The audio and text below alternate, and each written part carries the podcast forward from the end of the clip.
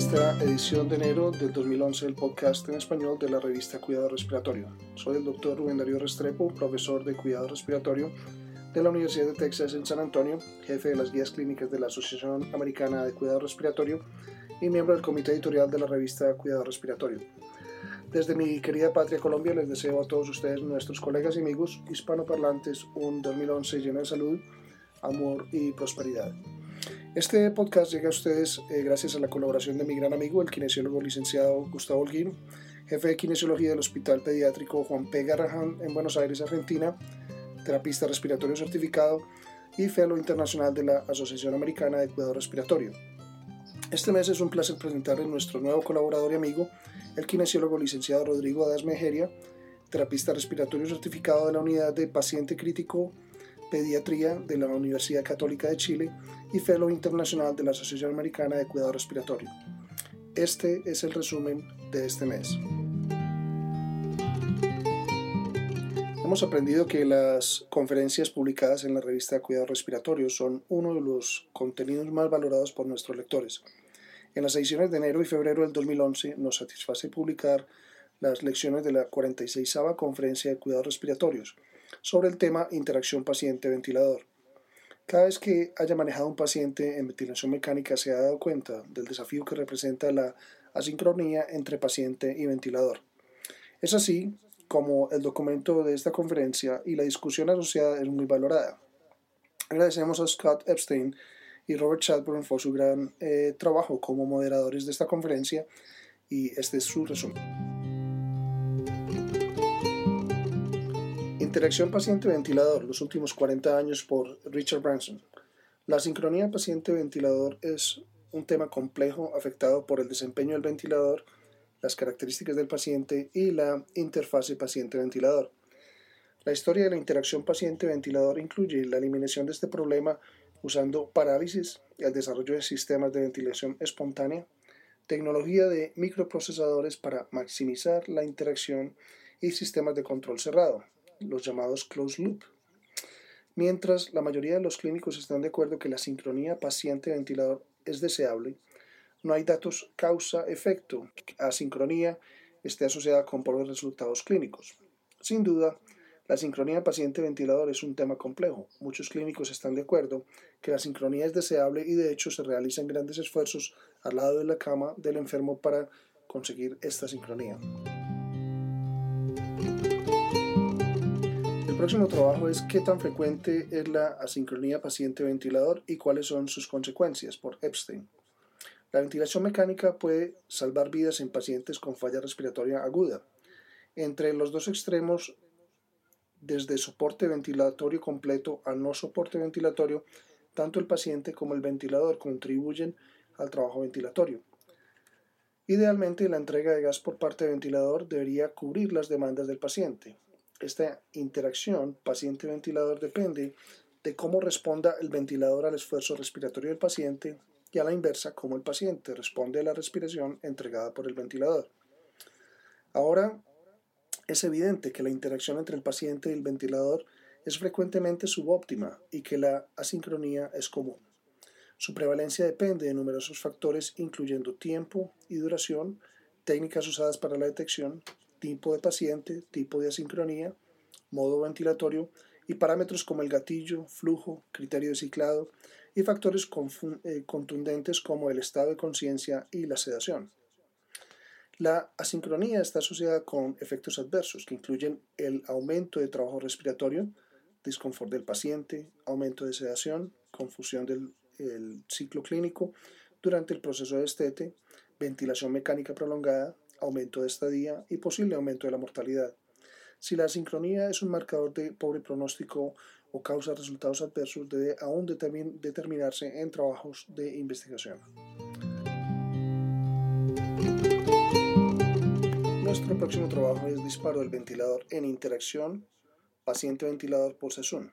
Con los diseños actuales de disparo del ventilador, el inicio de las respiraciones entregadas por el ventilador corresponde solo a una pequeña fracción del esfuerzo total que se requiere para superar la carga inspiratoria.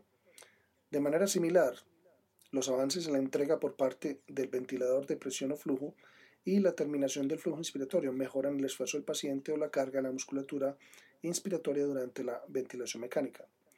Con todos los refinamientos en el diseño de los ventiladores no necesariamente se consigue la interacción paciente-ventilador óptima, así el clínico es la clave en el manejo de los factores del paciente y seleccionar los factores apropiados del ventilador para mantener la sincronía.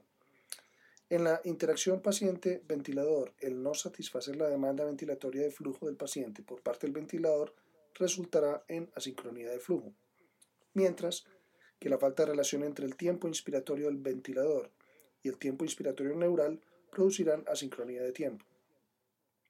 Los esfuerzos respiratorios perdidos son un ejemplo de asincronía de tiempo.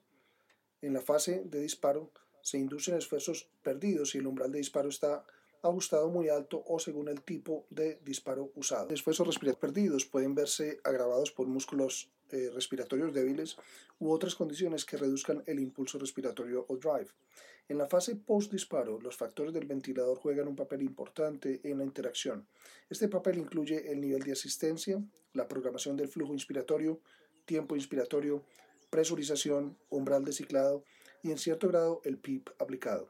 Este artículo propone un algoritmo que los clínicos pueden usar para ajustar los parámetros del ventilador con el objetivo de eliminar o reducir los esfuerzos perdidos. Ciclado de la respiración del ventilador mecánico por Gentile. La interacción paciente-ventilador es un elemento clave en la optimización de la ventilación mecánica. El cambio de inspiración a expiración es el punto crucial en los ciclos respiratorios mecánicos y es denominada ciclado. La asincronía paciente-ventilador puede ocurrir si el flujo al cual el ventilador cicla a exhalación no coincide con el término neural de la inspiración. Idealmente el ventilador debe terminar el flujo inspiratorio en sincronía con el tiempo neural del paciente, pero frecuentemente el ventilador termina la inspiración antes o después. La mayoría de los ventiladores mecánicos incluyen funciones de ciclado ajustable que, en conjunto con el análisis gráfico, pueden mejorar la sincronía paciente-ventilador. El próximo trabajo por WIT es monitorización de la interacción paciente-ventilador al lado de la cama del enfermo. La monitorización de la interacción paciente-ventilador involucra la evaluación del patrón respiratorio del paciente con los ajustes respiratorios. Una meta de la ventilación mecánica es hacer coincidir la ventilación asistida mecánicamente con la respiración del paciente. Los objetivos de esta meta son que el inicio de la respiración del paciente resulte en un disparo del ventilador sin un esfuerzo indebido por parte del paciente, para conseguir la entrega de una ventilación asistida al esfuerzo del paciente y tener el cese de la asistencia cuando el paciente termine la inspiración, para así evitar inspiraciones asistidas durante la exhalación.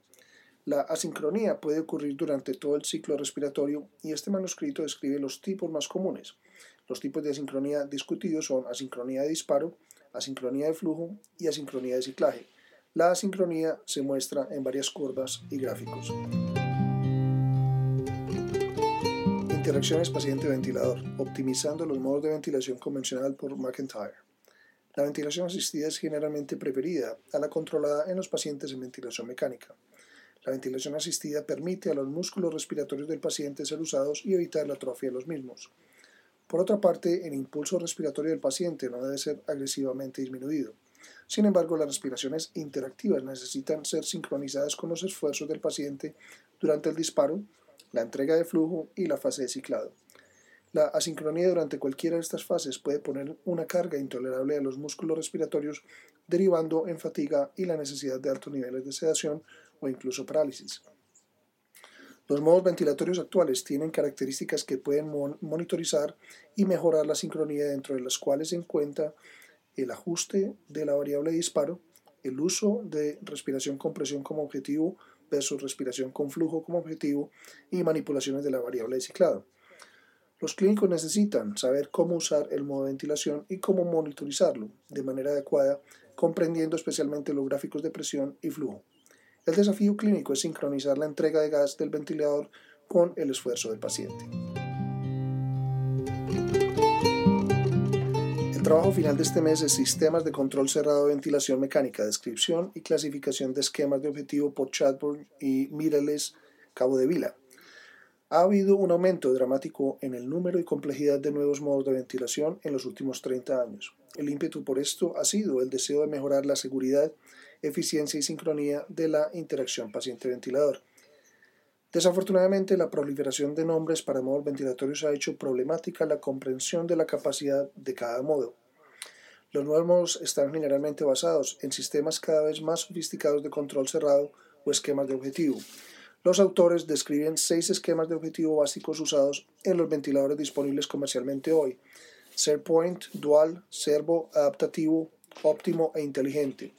Estos sistemas de control están diseñados para responder tres objetivos primarios de la ventilación mecánica, seguridad, confort y liberación. Las operaciones básicas de estos esquemas pueden ser entendidas por clínicos sin ninguna base de ingeniería y proveer las bases para la comprensión de una amplia variedad de modos ventilatorios y sus ventajas relativas para optimizar la sincronía. Inversamente, estas descripciones pueden proveer a los ingenieros un mejor sistema para comunicarse mejor con los usuarios finales. Los esperamos el próximo mes. Para recibir el contenido tanto de esta edición de la revista como de las pasadas, visite nuestra página web www.rsjournal.com y allí podrá suscribirse para recibir los podcasts de las próximas ediciones.